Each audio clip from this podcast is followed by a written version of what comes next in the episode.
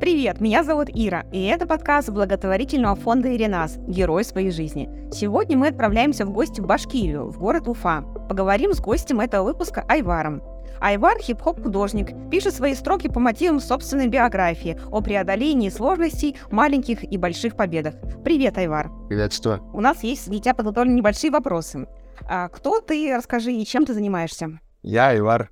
Это мое имя. Я не смог себе придумать рэп-кличку, поэтому как зовут меня, так и я на сцене. А, мне 27 лет. Да, я хип-хоп художник. Занимаюсь спортом, стилем, одеждой. Сейчас занимаюсь потихоньку. И, в принципе, а, репрезентацией в какой-то степени, да. То есть учусь репрезентации своего искусства миру. Наверное, так. Пока учусь, вечный ученик, да. Как ты пришел к этой деятельности своей? Я недавно как раз очень много размышлял после того, как пришел, так сказать, к осознанности. Меня в детстве очень забавляли рекламные слоганы, которые рифмовались между собой. Я помню, что они цепляли мне ухо. А потом, где-то лет в 10, я начал первые там какие-то переделки, что-то какие-то песни. И класса шестого у меня реально появились там первые стишки. Потом я думал, я стану поэтом, местным сценом из Башкирии. Мне сказали, будет локализованным, пиши на местном языке. А я как бы татарин и башкирский понимаю, и разговариваю, но со словом работаю на русском. И думаю, разумеется, в том числе большей части на русском. Где-то в 17 лет у меня написался первый рэп-текст после прослушивания альбома The Carter 2 Lil Wayne. Наш подкаст называется «Герой своей жизни». Кто герой такой для тебя? Что это значит? Герой?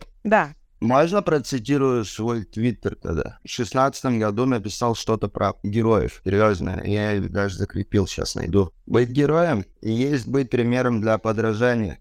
Но даже являясь примером для многих, не говорит им, что ты герой. Это я написал 7.02.16 года вроде как ничего не изменилось в моем понимании этого слова. Слушай, а твои особенности здоровья, они как-то мешают деятельности или, может быть, помогают? Что ты про это думаешь? Или в нее влияют? Блин, будет лицемерие, если скажу, что они влияют в какой-то степени, но это учило меня ну, становиться привлекательнее. Я заставлял себя учился улыбаться, он примерно, да, вот ага. это вот я это называю, как бы обидно не изучал, лицо ДЦПшника. Я узнаю людей с наших вот этих вот, с, с общей спецификой болезни. Из-за того, что ЦНС у нас типа, подвержен, и люди не совсем даже свою контролируют мимику. У них то, что им сложно ходить, пишется на лице, а у некоторых даже, ну, остается какая-то деформация от этого.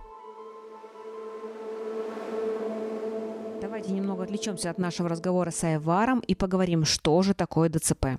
ДЦП – это не наследственное заболевание, которое приобретается чаще всего внутриутробно в момент родов или первые сутки жизни. Почему же так происходит?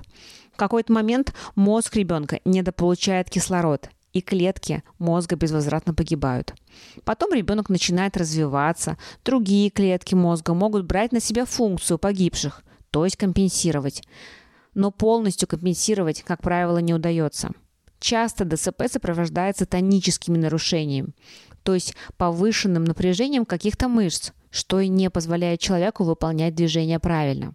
Лечение ДЦП не существует, но можно максимально компенсировать вот эти самые тонические нарушения, то есть обучать человека задействовать в движении мышцы, которые плохо функционируют – а также растягивать и расслаблять спазмированные. Но это борьба долгая и, можно сказать, бесконечная, потому что мозг каждую секунду посылает информацию некорректную, а мы уже работаем с последствием этих сигналов. ДЦП – это очень общий диагноз. Существует общепринятая шкала моторных функций, в соответствии с которой определяют пять уровней двигательного развития, где первый уровень – это человек, который ходит сам, но имеет типичные для ДЦП особенности в походке, а пятый уровень – это человек, у которого есть сложность с самым базовым навыком – удержанием головы. Я учился подтягиваться, хотя у меня одна рука только хорошо функционирует. Я подтягиваюсь, я хотел кубики, я качал пресс, я хотел быть привлекательным, нравиться девушкам. Наверное, женщине, типа, двигатель. по-любому, да, вдохновение всего. Ну, хотел быть привлекательным, вкусным, да, вот. И мой диагноз, ну, он способствовал тому, чтобы я развивал, раскрывал свой потенциал. А как ты учился в школе? Это была общеобразовательная школа, ты ходил? Школа-интернат, первые полтора класса. Я учился в деревенской школе у нас в Чеченском районе пригорода. Потом год я прожил в Якутии, потом вернулся в Башкирию. И четвертый класс четвертого я третий класс не учился, будучи в Якутии, но меня образовывали. Я тогда уже понимал ну, силу самообразования. Школа-интернат, да, с 4 по 10 класс. Специфика такая, как в Штатах 10-12 классов. А после 10 ушел. Учился неплохо, до 4 отличник. Так без троек закончил. У меня моего старшего сына, ему сейчас 5 лет, у него тоже ДЦП. Он сейчас начал задавать вопросы. То есть мы паркуемся, да, там на местах для, с инвалидными знаками и достаем в машине вот этот знак. И он стал спрашивать меня, что это за знак. И я понимаю, что я сейчас в ступоре. То есть я что-то ему такое невнятное говорю, и у меня нет понимания, как ему объяснить, почему я достаю этот знак и что это значит знак. Как мне с ним поговорить? У меня есть здоровая родная сестренка. Меня окружали здоровые друзья и дети. И я мог застревать дома, меня выпинывали из дома, говорили, гуляй, уже снег растаял, уже там мухи, блин, летают, давай, а ты сидишь дома, мол, гниешь. Наверное, из этого в какой-то степени. Мне кажется, нужно быть честным в любом случае, объяснить, чем раньше поймет человек, кто он, что он, почему так, тем будет проще. Но мои первые проблемы, так сказать, вот внутренние начались именно в период пубертата, по-любому, когда у меня все мои ровесники начали с девчонками гулять, а я думал, я сдохну девственником. Вот. Это такие вот подростковые. А до этого момента я не чувствовал себя ни отчепенцем, ни каким-то особенным. Да, я знал, ну вот бегать не умею. Но я будто бы чувствовал, что я думаю быстрее, чем многие ходят. А с тобой близкий там кто-то об этом говорил или как-то эта тема? Не помнишь? Блин, не помню, наверное. Но мне в 9 месяцев поставили диагноз. Uh-huh. И я как сколько еще помню, уколы, процедуры, массажи. Я орал, меня растягивали. Но я понимал, что это путь, видимо, какой-то такой. Типа для меня это не было чем-то неординарным. А сейчас ты как свою физическую форму поддерживаешь? Тренируюсь, спортом занимаюсь, кушаю вкусно, правильно. Не ем гадость. Да, слежу за фигурой, так сказать. А есть у тебя дома какие-то приспособления, которые помогают в бытовой жизни? Палка есть вот в руках у меня. Палка, она не ортопедическая. Это швабра из Ашана и резинка ортопедическая. Все. Я раньше ходил с этими клюшками из-за того, что они невысокие. Постоянно они меня обманывали на кафеле, на скользком, еще где-то. Я падал. Сейчас я больше на ноги упираюсь. Ну, в тренажере у меня есть турнир, гиперэкстензии, гири, средства для отжимания. Я сам себя тренировал, то есть я изучал мышцы, что как как работает, абдоминальный, там еще что-то, строение, анатомия. Чтобы понять, нужно же быть в контексте в любом случае. И да, я изучал, я сам себе придумывал упражнения, но я хотел именно интегрироваться в мир, в общество. Почему я себя в рэпе чувствую, что это мое? Я, как никто, понимаю, коп — это культура отщепенцев, черных, Эминем белый, он тоже был отщепенцем из Детройта. А я чувствовал, что я, да, тоже в какой-то степени, извиняюсь, но у нас в России можно говорить, я негр, который пытался всему обществу доказывать все эти годы, что я белый. И, наверное, к этому мышление в какой-то степени. Что тебя мотивирует и заставляет поддерживать? Жизнь, люди, да, вдохновение. Я постоянно вдохновляюсь. Я недавно себе поставил цель до конца жизни. Одну, всего лишь одну. Вдохновлять минимум одного человека в день. Меня спрашивают, 50% говорят, Альварчик, не дофига ли соберешь. Но я сказал минимум один, а я постами могу тысячи вдохновить. Минимум один — это я. Если я себя не вдохновлю, как я вдохновлю других, я же не обманщик, не лицемер. И да, в принципе, звучит просто, но в принципе выполнимо, да. От этого зависит качество жизни. И небольшой блиц вопросы. Э, твоя любимая книга? Книга. Я много всякого почитал. Пусть будет. Давно Буковского читал. «Женщины», «Хлеб с ветчиной», «Почтам». Поланика «Кишки» рассказ почитал. Очень интересно. 18+, забавно. Любимая. Любимая книги нету, нет. Нет. У меня есть люди, которые меня вдохновляют. Личности, типа. Ну, их много. Вот недавно я пост выкладывал. Все секреты раскрывать не буду, но могу хоть 10 назвать человек с лету. Карл Лагерфельд, Йоши Амамото, Стефан Карри, Златан Ибрагимович, Дэвид Боуи, Строма. Их много. Ну, они все... Гордон Рамзи тот же. Блин, Гордон Рамзи. Он же эксцентрик. Все творческие люди в какой-то степени эксцентрики. А фильм твой любимый? Их тоже много. Но пусть будет Fight Club, либо Престиж. Нолана. А музыка? Я все его слушаю, очень много слушаю. Музыка — это моя работа. И хип-хопа я мало слушаю. Я западную музыку слушаю, английский изучаю, разговариваю, учусь потихоньку сейчас. Хотя в школе 40% детей там детдомовские были, а воспитание речи не идет. Они срывали уроки, и чтобы не быть отчепенцем, чтобы меня не начинали булить за то, что я вот такой правильный. Разумеется, я был со всеми и срывал. Потом в колледже с английским были проблемы, потому что ну, не было никакого базиса. Я кроме от 1 до 10 считать ничего не умел по сути. И да, музыка. Наверное, Дэвид Боу, он крутой. Он прямо очень-очень пример. Что у тебя был за колледж? Колледж Уксифт, обычный колледж, топ-3 республики Уфы. Для меня была задача, чтобы не было математики сильно. Я не хотел на каком-то ПТУ, там, на поварешку, на библиотеку или хрень кого там учиться. Я думал, я стану адвокатом, учился на юриста. Но потом я уже в 10 классе как раз начал копом заниматься. Я хорошо учился. Я мог быть юристом дальше, учиться в ВУЗе на институте права. Но я разочаровался в специалистах специфики суда э, состязательного в России. Почему? Почему ты разочаровался? Ну, у нас нет состязательного суда в России. Это машина, это объемы, это просто завод. Ну, тут мне сложно подискутировать. Слушай, а свое первое выступление ты помнишь? Да, Первое вообще, наверное, в школе мы там стихи на 1 сентября, это считается выступлением публичным, не знаю. Вот. А именно с хип-хопом, ну я в Уксифте как раз на местном шоу талантов первый свой поэм, так сказать, заработал. У меня было ВКонтакте чуть больше ста друзей на тот момент. Через неделю почти 600, половина колледжа уже меня узнавала, здоровались, я постоянно снимал наушники вынужденно. И здоровался со всеми, дался благодарность испытывал, да. А они испытывали ко мне респект и восхищение. Потом, потом уже клубы. В Уфе я практически во всех площадках выступал. От самых малых до самых крупных. Меня сольного концерта еще не было, потому что я сейчас готовлю третий, но по сути мой полноценный, полноформатный альбом, в моем понимании. Насколько сложно тебе было вот на сцену такую какую-то уже выйти там в клубах? Да не сложно.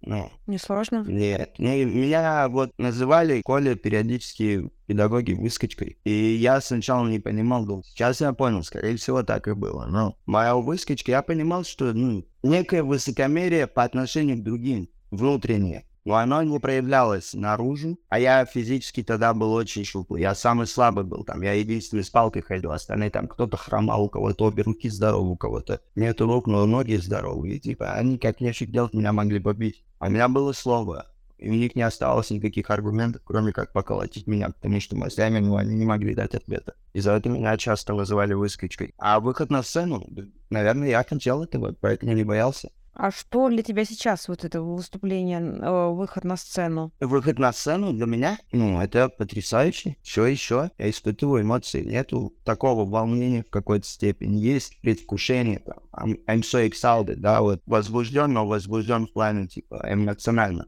Слушай, а твой первый клип, как ты его вообще смелости набрался записать, кто тебе помогал, как это все было? Ну, мне подкинул идею мой старший товарищ, говорит, так-то, так-то, что, готов? А что, ну, давай, сначала подумал, поменжевался, потом согласился. Потом много лет жалел об этом клипе, потому что я не мог переплюнуть, это был чистейший exploitation. Я эксплуатировал свой диагноз, я хотя понимал, что это вдохновляющая хрень получилась, но я-то не хотел таким образом о себе заявлять это идиотизм. Но с другой стороны, это помогло принять меня как есть, поэтому все окей. Но уже тогда я свои первые режиссерские эти задатки туда начал вкладывать.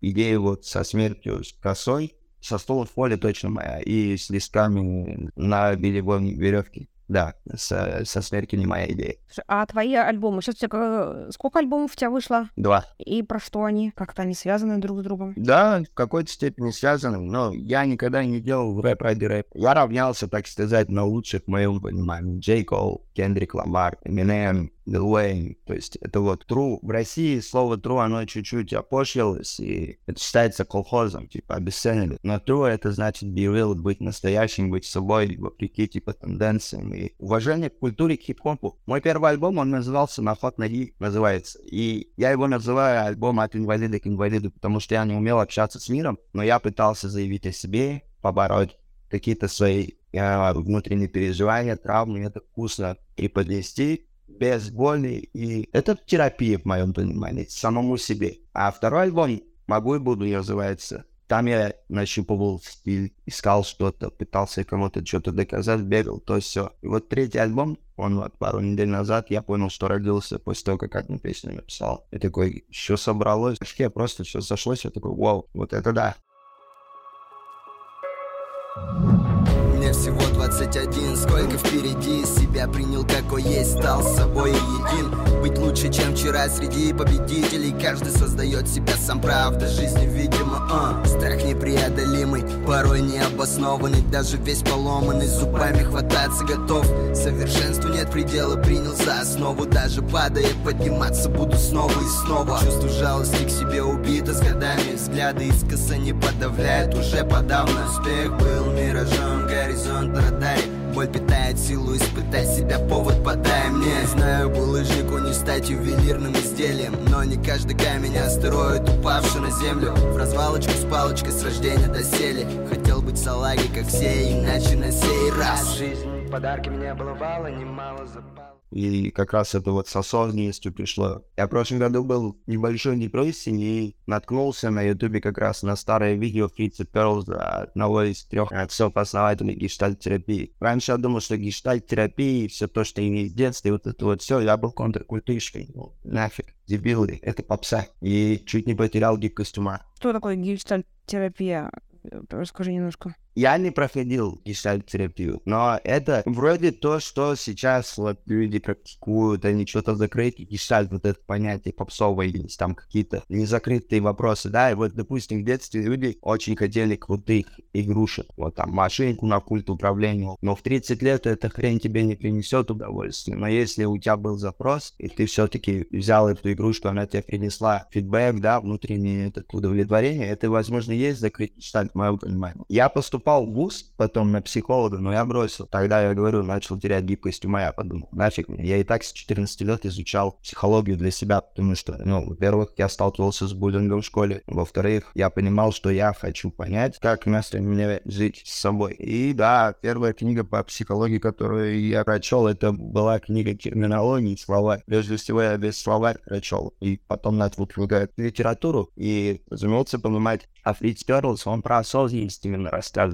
там видео какое-то 70-х годов, возможно, там, с субтитрами, очень такое пленочное. Я смотрел, я видел, там, от определенных вопросов у людей просто миг выражения лица менялось настолько, что у них бум, катарсис какой-то происходит внутри. Там один главный тезис, который я для себя выписал и понял, в чем есть осознанность, это открывать новые возможности. Самый главный тезис про осознанность. Слушай, хочу тебе еще про буллинг, ты упомянул, да. э, вернуться. То есть я поняла, что ты учился коррекционно, это была школа, да? Да, да, ну да, меня умели здоровые люди никогда, вот я не сталкивался. Я слышал, что вот дискриминация, еще что-то, 30, 10 Слава богу, я с этим не сталкивался. Но, блин, нет никого более жестокого, чем человека, чем дети, особенно маленьких и покалеченных детей.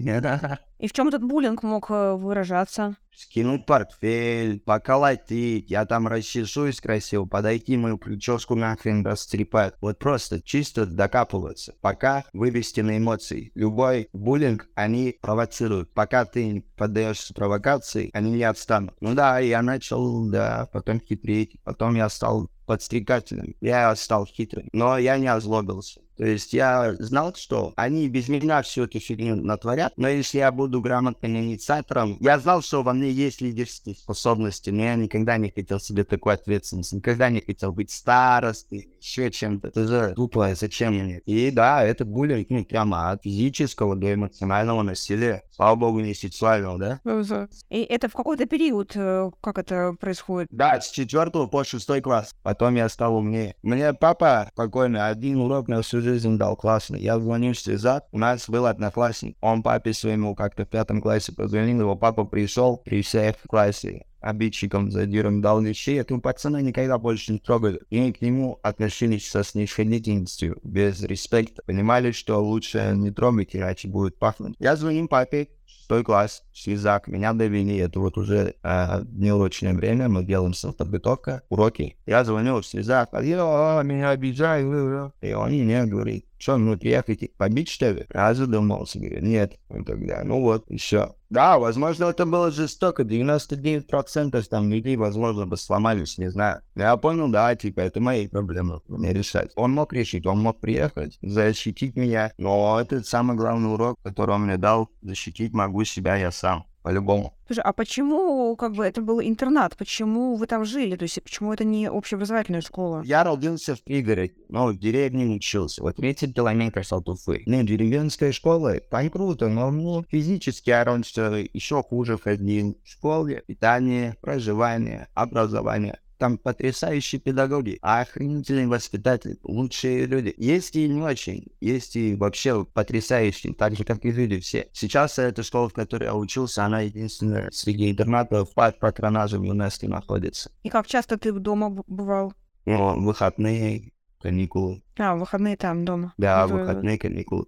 А в каком возрасте ты более-менее стал ходить? более-менее в 7-8. Первые шаги где-то в три годика я начал делать. Мне мама сказала, это я пересмотрел фильм с Джеки Чаном, пытался сделать Киа. Да, и так, и так пошли мои первые шаги. Потом, наверное, лет в 7, когда первая операция была, и вот после нее я чуть лучше ходил. Лазерная операция была вот эта коррекция, тогда это модно было.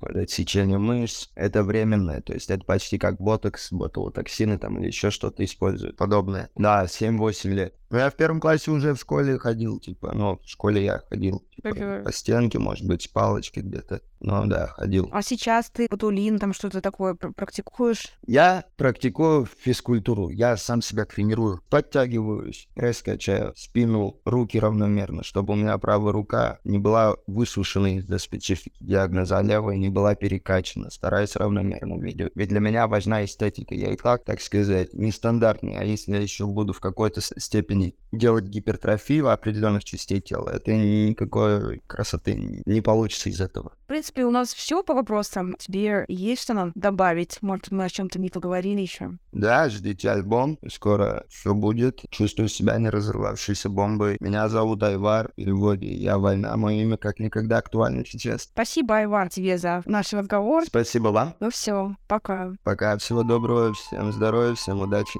Пока. Меня зовут Щева Алена. Меня зовут Хорбус Валерия. И мне 9 лет. У меня ДЦП. Я учусь в первом классе в обычной школе. Мой любимый урок — это музыка. Я просто обожаю петь песни и танцевать. Я хожу в кружки по каллиграфии и скорочтению. И недавно я стала ходить на кружок по рисованию. Я просто обожаю рисовать и лепить. Мы обратились в фонд Иринас за помощью в оплате курса реабилитации в центре «Шаг вперед». В данном центре мы были уже семь раз. Надеемся попасть туда еще раз. В этом центре очень квалифицированные специалисты. Мы вместе обдумываем план реабилитации и работаем сообща над выполнением каждого пункта. В этом центре очень душевная и теплая атмосфера. Мы очень его любим и очень надеемся туда еще попасть еще раз. Мы просим всех и каждого помочь Валерии попасть на данный курс реабилитации. Заранее всем спасибо и дай бог вам здоровья!